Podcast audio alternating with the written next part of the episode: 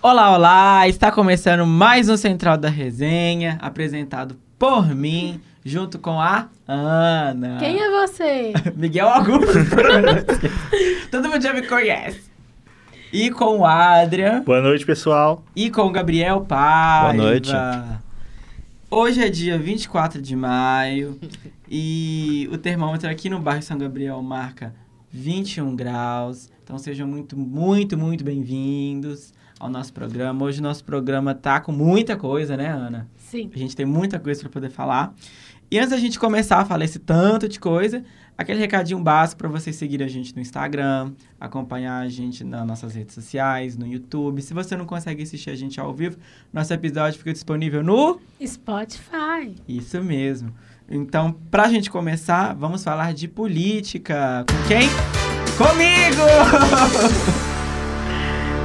é, lideranças governantistas avaliaram que Alexandre Padilha, ministro das Relações Institucionais, anda sobrecarregado e que presidente Lula deveria abrir espaço em sua agenda para os partidos da base aliada. Diferente dos seus mandados anteriores, o presidente anda afastado do legislativo e, segundo lideranças parlamentares, Lula deve urgentemente abrir espaço em sua agenda para políticos e empresários. Eu falei errado umas palavras aí, perdão. Estão rindo da minha cara aqui. Enquanto isso, Padilha está sobrecarregado e precisa urgentemente que outros ministros da chamada cozinha paliciana recebam deputados e senadores. Outra reclamação por parte dos parlamentares, para, parlamentares, Parlamentar. parlamentares. Perdão, gente. É o afastamento da articulação política de ministros, como da Casa Civil, Rui Costa, e da Secretaria Gera, Márcio Macedo. A falta de interlocutores do governo na parte de articulação também incomodou empresários, para os quais o ministro da Fazenda, Fernando Haddad, tem ocupado de maneira eficiente o espaço vazio, realizando trabalho de articulação política. Segundo deputa- deputados e senadores, caso não ocorra uma mudança de poatura por parte da, abre aspas, cozinha palaciana, o ideal seria a realização de uma reforma ministerial levasse a postos estratégicos nomes com maior trânsito político junto ao poder legislativo. O que você tem a dizer sobre isso, Ana? É, eu não entendi muito, na verdade, porque. É basicamente está tendo Eu- uma reclamação aí da agenda do Lula. De Entendi. que ele deveria estar mais presente. É, porque, como Acho que foi o governo falado... dele tá muito focado, ele tá muito focado em focado no fora do Brasil, nas relações fora. Sim. E isso tem incomodado algumas pessoas, Uhum. porque diferente do antigo governo dele, onde ele era... Fala até que... mais conectado ao Sim. legislativo e tal. Agora Sim. ele tá mais distante, né? Sim. Ah, eu não sei. Qualquer coisa que eu puder dizer seria achismo meu, né? Sim, eu também Sobre acho. isso, se ele tá é, valorizando mais quem tá de fora e tal.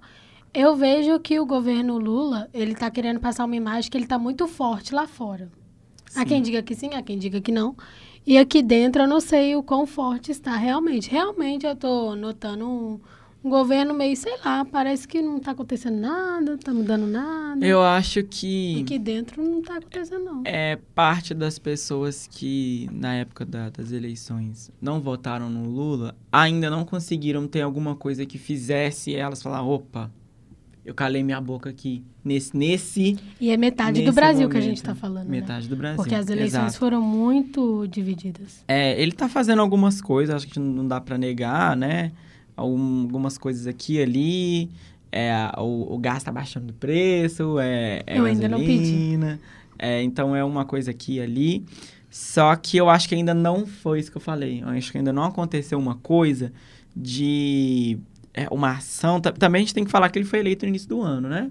Então não, a gente não, não tem anos aí, ah, né? mas quase. tem quase meio ano, né? Sim, sim.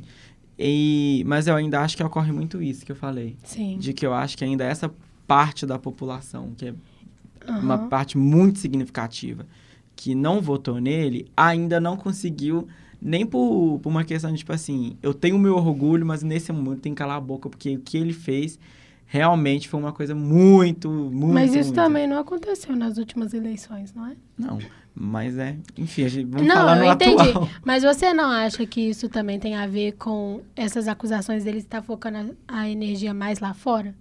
De por isso que Eu acho. metade da população ainda não se convenceu de Ó, que... Ana, eu acho que é, o Brasil ficou muito mal visto lá fora. De- com questão de Bolsonaro e, que, e uma polêmicas aí que foram Mas Lava Jato também já tinha deixado. Não, sim, do- sim. é, já vem decorrendo de anos, né? Que o Brasil Sim. não é visto com uma boa política, não só pelo governo Bolsonaro, mas pelo da Dilma, do Lula. Sim, é, a Dilma e- foi impeachmentada. O. Temer, hum, A- a, eu acho que a visão mais, né? que o pessoal tem daqui é uma visão muito bagunçada. Acho que é um. Tá tão errado, né? Então eu acho que, por mais que, né, claro, ele também tenha, tenha os problemas dele, etc. Eu acho que ele tá focando muito nisso pra poder tentar consertar também, inclusive a imagem dele, né, por conta de, desses Sim, envolvimentos que ele teve.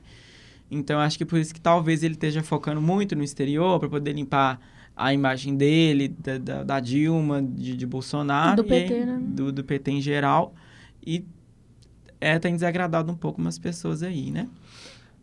É, Mas é tudo isso que a Ana falou, a gente volta a repetir, achismo, né, Ana? É, vamos isso torcer é a opinião nossa, o né? Brasil melhorar e tal, Sim. independente do governo É, porque-. Eu acho isso muito, muito...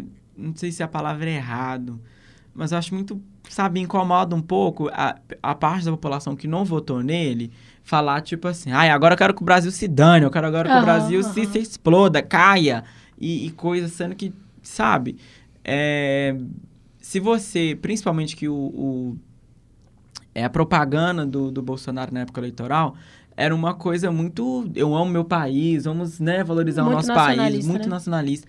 E as pessoas que votaram nele também concordavam, então foi só o Lula ganhar que agora o Brasil é uma merda, né? Então, assim, é, isso me, me, me deixa um pouco meio assim. Uhum. Então, por isso é que, independente do voto, eu acho que a gente tem que torcer sempre pro melhor do nosso país, né? Com certeza. É, eu acredito que isso é em qualquer eleição, em qualquer partido, porque Sim, eu não considero o nosso povo muito maduro nessa questão da democracia, das eleições. Não reconhece que Não é o melhor para o país que tem que ser o objetivo, igual você Uhum. acabou de falar. Então, é o que eu acredito, é a minha ideologia que tem que vencer, independente se na prática ela está funcionando ou não. Se na prática os meus os meus políticos eleitos, eles são íntegros, né? Ou seja, eles Sim. não têm processo, não são não estão sendo investigados. é, não só investigado, porque investigado não está culpado, né? Mas não está sendo. é, como chama? Quando você é acusado e provam que você é culpado? não entendi. Enfim, não importa. Quando não, não é.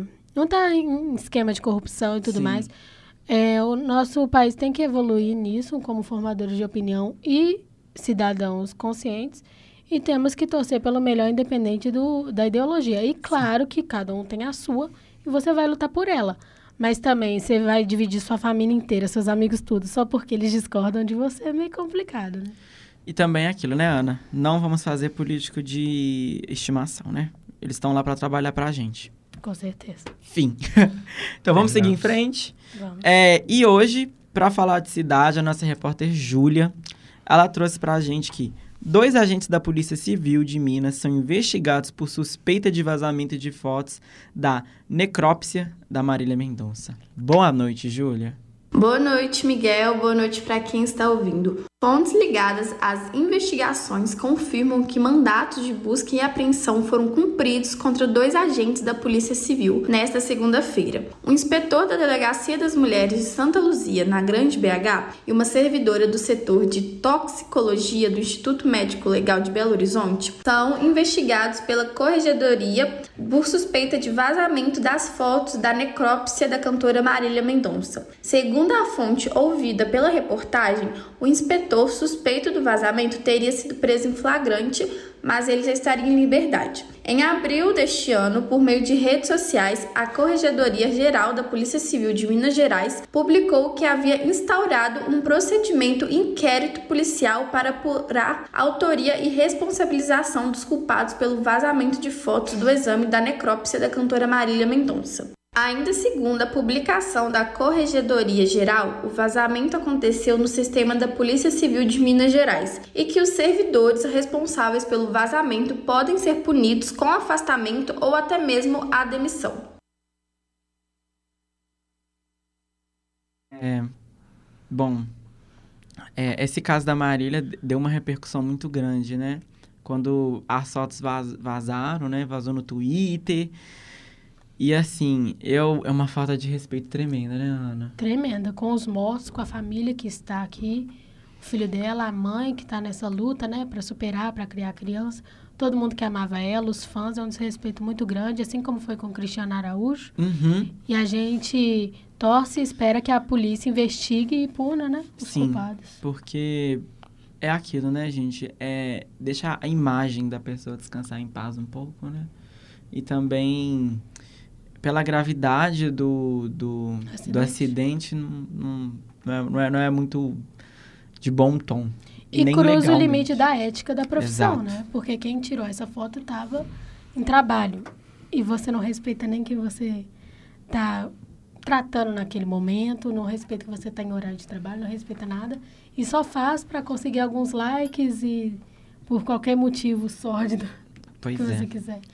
Então a gente espera que a justiça seja feita, né, Ana? Com certeza. E o próximo tópico que a Júlia trouxe pra gente é que a polícia concluiu inquérito sobre a mulher achada morta em apartamento pela filha.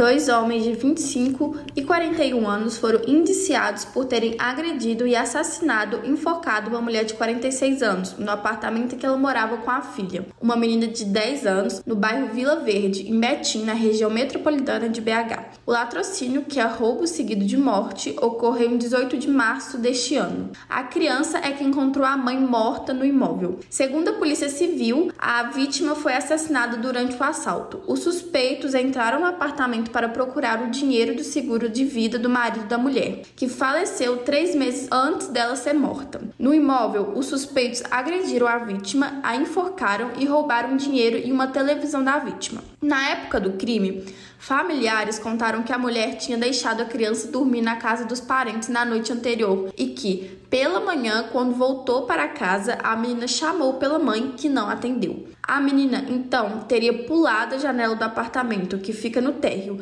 e encontrado a mulher deitada na cama, sem as vestes íntimas e com corpo roxo. Os suspeitos foram identificados por meio de imagens de câmera de segurança que captaram o momento em que eles fugiram do apartamento da vítima, levando a TV. Depois, ainda foram flagrados em uma distribuidora de bebidas da região, comprando latas de cerveja com o dinheiro roubado. De acordo com a Polícia Civil, o homem de 41 anos teve a prisão preventiva decretada em 18 de maio. Já o segundo, de 25 anos, foi assassinado em 9 de abril antes de ser preso. É, parece até coisa de novela, né, Ana? Abala demais, coitada da criança, credo. Exato.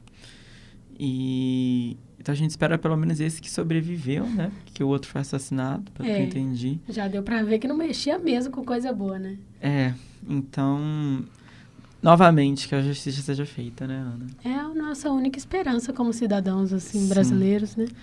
E coitada dessa criança. Coitada. A família inteira, né? Mas é, ela sim. que encontrou, principalmente, vai ter que fazer uns tratamentos psicológicos Uhum. e a família vai ter que se ajustar para cuidar dela e tudo mais. Mas torcemos pelo melhor Sim. e para que ela supere esse trauma, né? Uhum. E se torne uma boa pessoa também. Exato. E agora para subir o clima, né, Ana? A gente tem três tópicos hoje, né, para falar de cultura. Hum, já é cultura. É, delícia. vamos passar para cultura. Nós temos o The Weeknd, nós temos O Festival de Cannes, no Sim. geral, e uma notícia que deu essa no dia de hoje, né? Mas primeiro vamos no Festival de Cannes. Vamos. É, o The Weeknd, o cantor, né, de Blind Lights, é, Uh, I'm blinded by the light. então, ele lançou uma série da HBO, junto com. Lily Sam- Rose Deep também, né? Tá. Sim, mas o Sam Levinson, que é o diretor de Euforia. Uhum. E aí eles estavam gostando, eles estavam produzindo essa série. Até a Jenny do Blackpink está participando. E durante o Festival de Cannes, eles exibiram dois episódios como amostra. Porque a proposta do, da série é o quê? Que uma artista, depois de uma turnê, que ela teve um colapso nervoso, ela está determinada a recuperar o status de maior e mais sexy estrela pop dos Estados Unidos. E aí ela se apaixona por um empresário de uma boate muito sórdido e ela quer saber se o despertar romântico a levará a novas e gloriosas alturas ou às profundezas mais sombrias de sua alma. É, a série se propõe como é, se- mostrando essa estrutura predatória da indústria musical como um todo, né? De sempre fazer tudo pela fama e ir atrás, é, recuperando o máximo de atenção possível das pessoas e tal. Só que ela está se mostrando muito mais como uma história de amor degradante, como uma mensagem vazia que alguns membros da equipe descrevem como sendo ofensiva. Em outras palavras, é uma pornografia exacerbada, ou seja, muita pornografia Uhum. explícita, muitas cenas assim totalmente desnecessárias. A maioria da crítica especializada, para não dizer todos, estão descrevendo a série como confusa e mal escrita, tanto que teve 17% apenas de aprovação. Isso porque teve 12 reviews de crítica especializada. Isso é pouquíssimo Pouquíssimo. para qualquer coisa. Ana. Em dois episódios, Sim, ainda mais com um diretor tão conceituado por causa de Euforia, né? sim. Mas Euforia Levinson. também é conhecido por causa de drogas e muita Sim, Mas é. Euforia ainda tem um lado aclamado, né? De Sim. que a história, os dramas que envolvem são né, bem, bem coesos ali. Eu li também um pouco dessa crítica que o pessoal falou que a, a série é bem se dizer sem drama, que não tem muito, tipo assim. A conexão? É, não, não tem muito uma história ali, por isso que criticaram muito o roteiro, porque parece que são cenas de sexo gratuitas. E Sim. principalmente cenas de sexo que é, mostram muito a atriz, a Lily Rose Depp, que é a atriz principal, que é a filha do Johnny Depp. Uhum. Que explora muito que chega a ser sexista. Totalmente. Porque a gente também tem que parar pra poder pensar que o Sam, o Sam Levinson tem muita polêmica em relação à euforia por conta principalmente da atriz Sydney. Eu não vou lembrar o nome dela, que é a, é a loira que esqueci o nome da Que personagem. contracena com a Zendaya? É, na, na série Euforia. Por quê? Tem muita nudez da parte dela. Porém, a atriz já veio falar assim que ela faz até onde ela se sente confortável, mas depois ela criticou um pouco. Porque ela falou que estava no início. Então, muita atriz às vezes aceita fazer, Uhum. porém, é o que a gente sempre fala. A cena de, de sexo tem que fazer sentido na história. Tem que ter um motivo. Ela não pode ser, ser gratuita. Não pode ser simplesmente porque, ah, vou mostrar aqui. Tipo, Aham. E eu gosto da poesia também, acredita? Tipo assim, quando dá a entender que aconteceu, ou Exato. quando vai começar a ir pronto já conta. Deu pra entender? Ou se não, o clássico, né? Só os lençóis brancos, a, a É. cena da mão fazendo assim, já é o suficiente. A Te gente, já, com a mão assim no Fusca. é, a gente já consegue É. entender, né, Ana? É. Não necessariamente. Eu vi que mostra muita nudez. Muita É, nudez. Eu ainda não Me sei- lembrou de um comentário da crítica especializada, Sim. desculpa, que é assim, era como qualquer fantasia de estupro que qualquer homem tóxico teria no programa. E então a mulher volta para mais porque isso torna sua música melhor. É basicamente isso que passa a mensagem, que ela fica refém disso porque ela acha que ela é uma melhor atriz e dizem é uma melhor cantora, perdão, é, por causa desse abuso que ela sofre dele dessas relações e dizem que é extremamente desconfortável. E eles reno, ele essa série estava dando muita polêmica já, porque quando eles estavam com 80% da série feita, eles tiraram a coprodutora, se não me engano, porque segundo eles estava com uma perspectiva feminina demais o negócio. Exato. E aí eles reformularam e tá assim. Então imagina, o que era para ser uma sátira sobre essa indústria cultural e sobre como ela é degradante e massacra as pessoas, se tornou exatamente isso. Não se tor não ficou na sátira, se tornou o no objetivo literal, do né? negócio. Sim. Então, é como se mostrasse, é isso aí, tá tudo bem. Me lembrou um pouco do Coringa e da Arlequina. Só Uhum. que não no sentido de, ah, vou criticar, no sentido de, isso é um lindo amor. Romantizar, né? Exato. Então, e tá a crítica vai cair em cima do The Weeknd, porque o The Weeknd é um dos produtores e ele foi uma das pessoas que, que, que, que falou que a série tava numa visão muito feminina. E eu acho que se tivesse uma visão muito feminina, talvez não teria esse tipo de coisa. Com certeza não. Porque também, eu acho que não cabe a gente julgar a atriz, a Lily Rose Depp, falando assim, nossa, ela aceitou. Porque é um contrato. Assim, ela leu o roteiro, só que às vezes o diretor quer mudar ali na hora, às vezes muitos roteiros mudam durante o processo. É, Então não cabe ficar, tipo assim, ah, ela poderia falar, não, mas tipo, meio que ela já assinou ali o contrato, e, e aí imagina, ela fica é, conhecida porque ela atrasou a filmagem, porque ela. Aí, e você já viu, né? Aí os Sim. jornais falam, teve ataque de estrelismo, porque eu não quis fazer. E aí, enfim. E o machismo se manifesta cada vez mais. E tá? também, principalmente, que por mais que a gente evite, a imagem dela ainda tá muito entrelaçada com o pai dela, né, Ana? Sim, então, sim. assim, as pessoas ainda tratam Inevitável, ela né? inevitável, infelizmente. Então, às vezes, e ela também não é muito popular, né? Não, não é. Tanto que eu, eu reconheci que ela era filha dele só por causa do Deep no nome. Sim. Eu não consigo lembrar de uma coisa assim, um filmaço que ela já fez, uma coisa assim. Eu também não. Então, assim, eu vou assistir, provavelmente vou assistir, Eu pra gente vou, poder não. falar mal. Tem seis episódios, vai estrear 4 de junho. E aí o público vai poder ter sua própria opinião. Exato. Eu acredito que o público talvez goste mais, porque é o que vende, né? Exato, né? Não é uma crítica especializada. Mas, enfim, se você gostar, que consuma. É, E a próxima, no próximo tópico de hoje? é já vou, só um minuto. Esqueci o que eu ia falar, mas tá tudo bem. É, no Festival de Cannes também tem um filme que tá dando muito o que falar, que é Firebranding. Que significa tipo um atiçador de chamas, um, como se fosse uma coisa sobre revolta, uma coisa assim, que atiça as pessoas. E é de um cearense, por incrível que pareça. É de o único brasileiro que está lá e está representando muito bem. Ele se chama Karim Ainous. Eu não sei falar, porque eu acho que a família dele é argeliana. Só que com certeza ele é do Ceará, né? Na- naturalizado, talvez. É, e ele é o primeiro filme de língua inglesa que esse diretor fez e retrata a rainha ofuscada pelo abusivo monarca, monarca Henrique VIII. Ou seja, dinastia tudo ó, na Inglaterra, século XVI.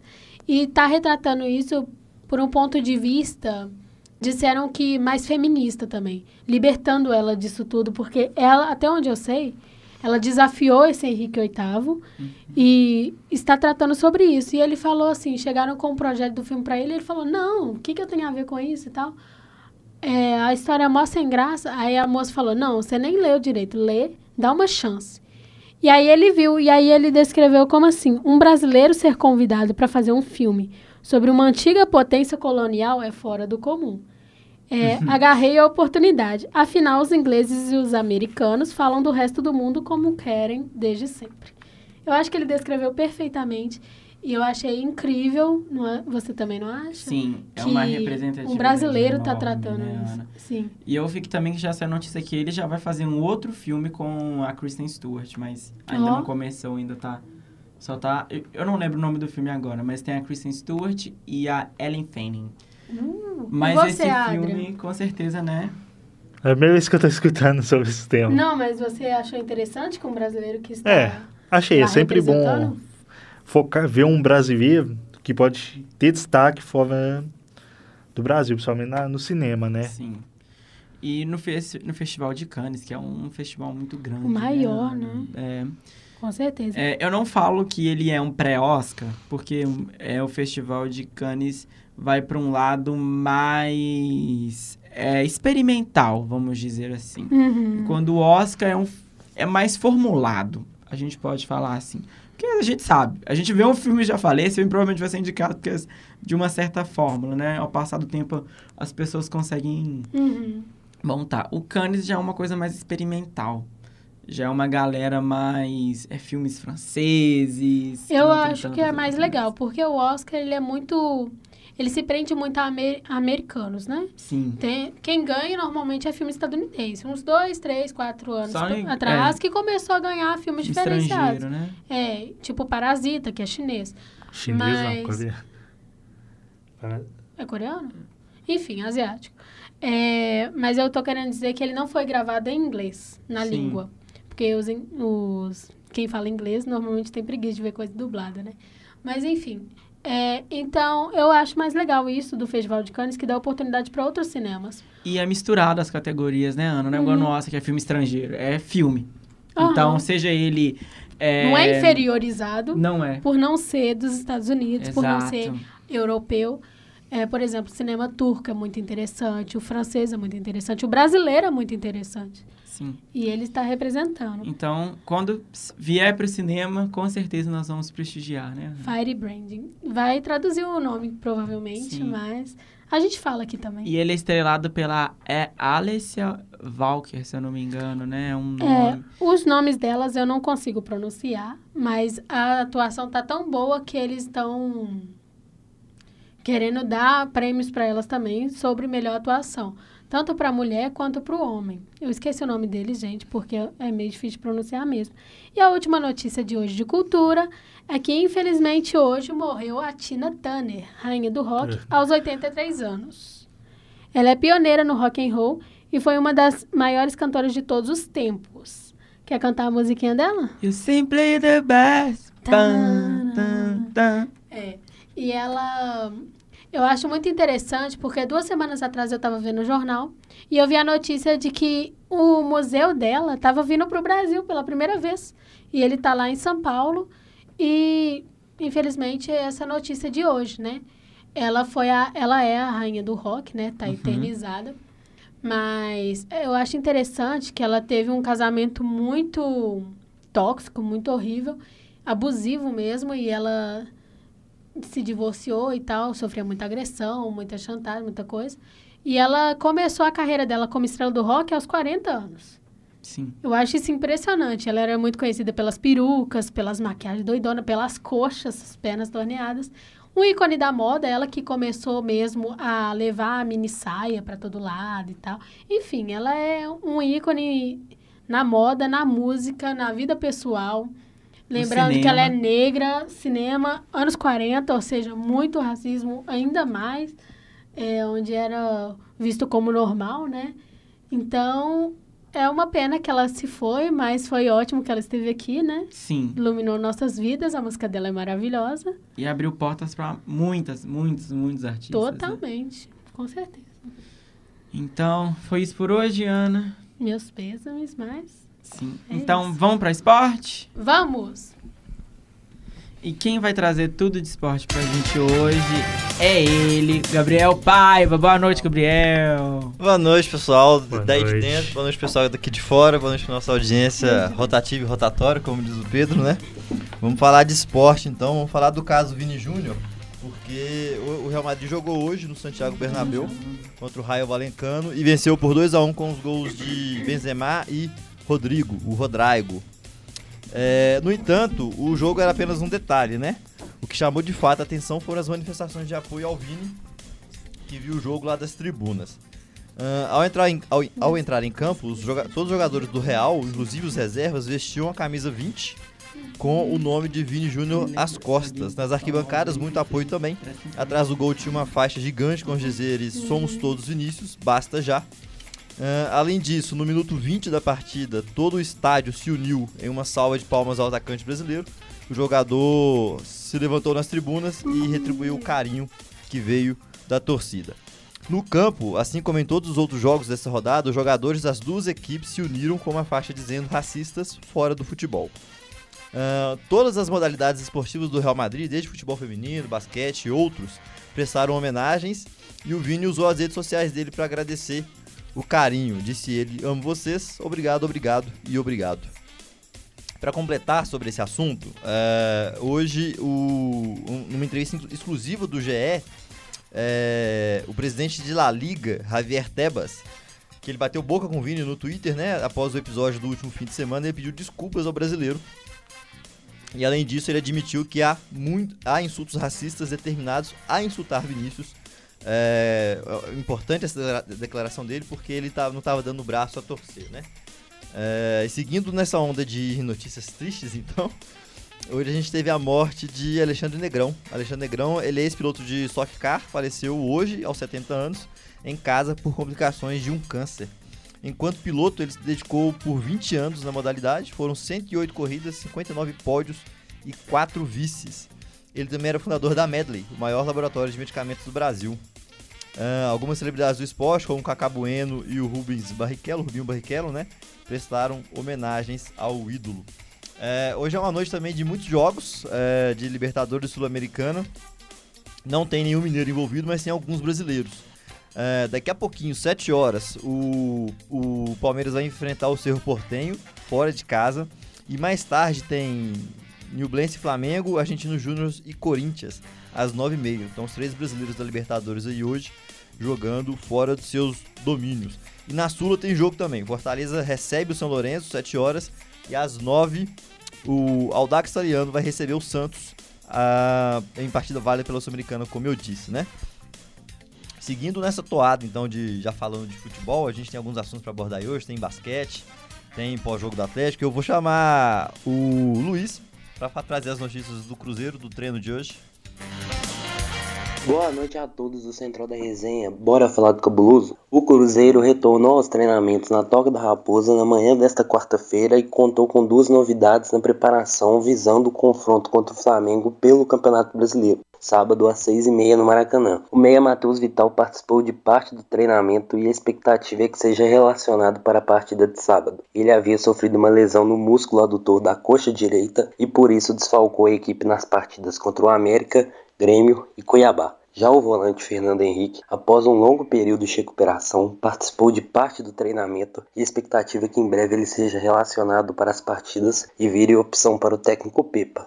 Ele sofreu uma lesão no menisco do joelho direito em janeiro e busca estrear com a camisa do Cruzeiro. Falando ainda sobre o Clube Celeste, o Cruzeiro informou que avançou na criação do comitê de torcedores e definiu que 12 pessoas irão participar da seguinte maneira: um ex-atleta ídolo do clube, um sócio 5 estrela, um sócio diamante, um membro da Associação de Grandes Cruzeirenses, um membro de torcidas organizadas, um representante de grupos de minorias, um torcedor em geral, um membro do Cruzeiro Associação, o secretário-geral e os diretores de marketing e de operações do Cruzeiro SAF. Esse comitê busca debater temas importantes como patrimônio material do clube, pautas sociais, projetos de marketing e experiências em dias de jogos.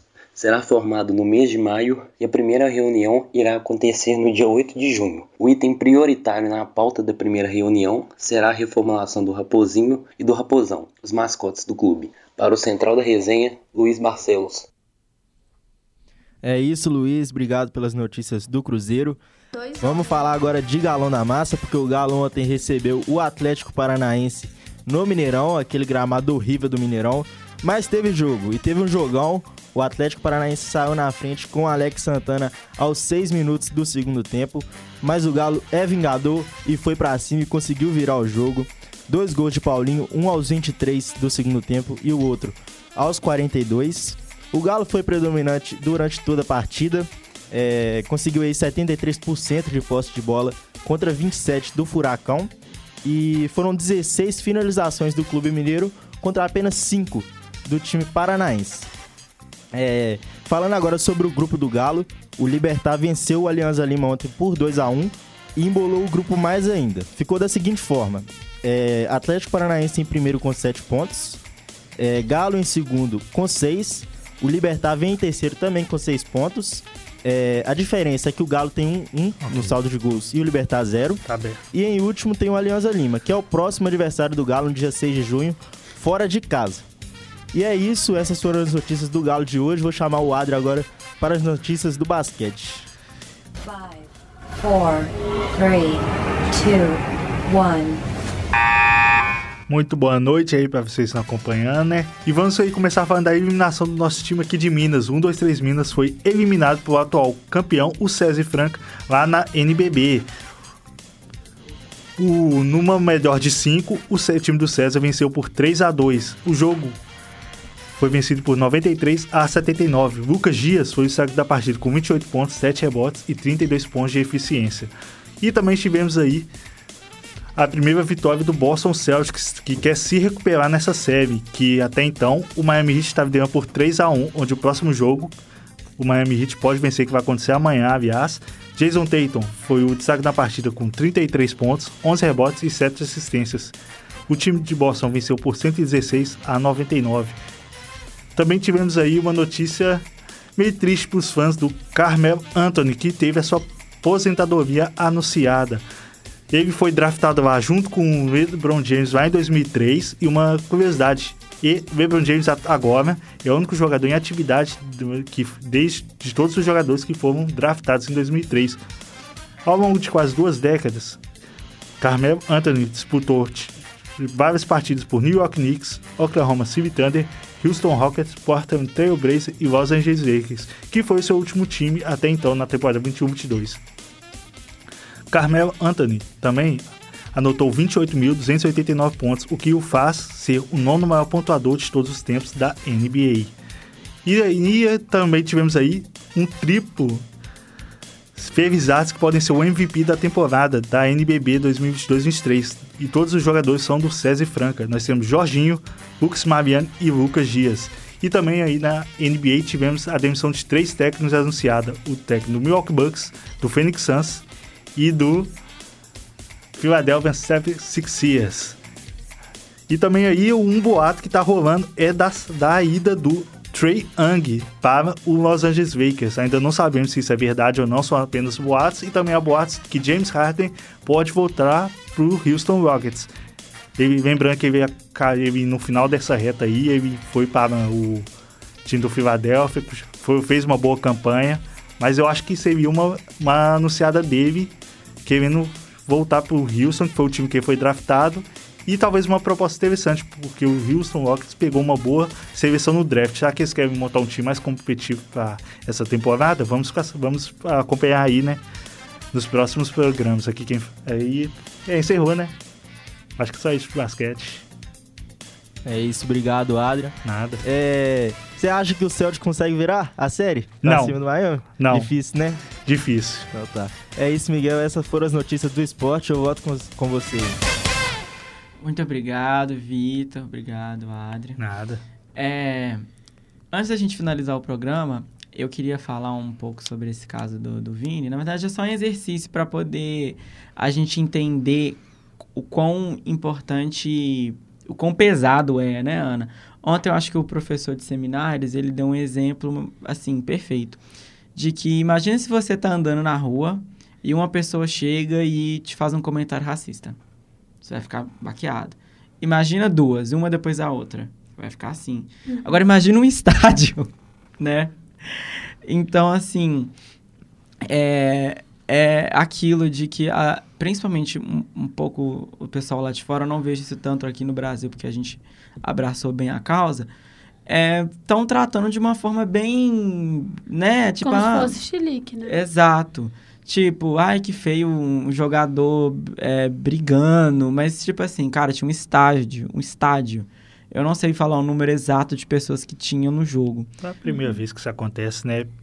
Aqui Sim. no Brasil, principalmente nos torneios sul-americanos, como, por exemplo, time brasileiro indo jogar contra times argentinas, Libertadores, que quem organiza é a Comebol, sempre acontece casos de racismo da torcida argentina. Sim, sim. Principalmente no estádio, né? principalmente no estádio brasileiro. Quando eles vinham aqui e o time deles vem jogar aqui contra nós na Libertadores, também acontece a mesma coisa. Sempre acontece, todo ano repete a mesma situação, nunca muda nada.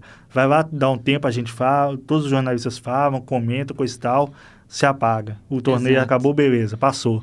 Vai chegar no ano que vem, vai acontecer a mesma coisa. Ano passado foi a mesma coisa, esse ano está sendo de novo. E vai se repetir. Exato. E também eu acho que, claro, é dar importância para ele, mas também não só para ele, porque isso acontece também. É 48 mil pessoas, é. né? Nossa. 48 mil pessoas é, sendo racistas, né? Resumindo. Então, também não é só focar pro caso dele, né, Ana? Porque Sim. aqui no Brasil acontece com jogadores brasileiros e pessoas brasileiras. Então. No Eu dia acho a que é tentar né? fazer Tem no todas dia as dia. áreas. É, imagina quem não é no famoso. emprego, quem não tem emprego. Imagina quem não é Uma famoso. pessoa comum. Exato. Exato. Não é Então- muito difícil de imaginar, não? é? Ainda não. Então fica o exercício aí. Então, essas foram as principais notícias do Central de hoje. O programa foi feito por mim, Miguel Augustus, e a produção foi feita por mim, Miguel Augustus, pela Ana Luísa, pelo Adrian, pelo Gabriel Paiva, pela Júlia Sobral, pelo Luiz Barcelos e o Vitor Cordeiro. Os trabalhos técnicos foram feitos pelo Cauã Lucas e a coordenação pelo Getúlio Neure- Nuremberg. Nuremberg. Uma boa noite e até amanhã, gente.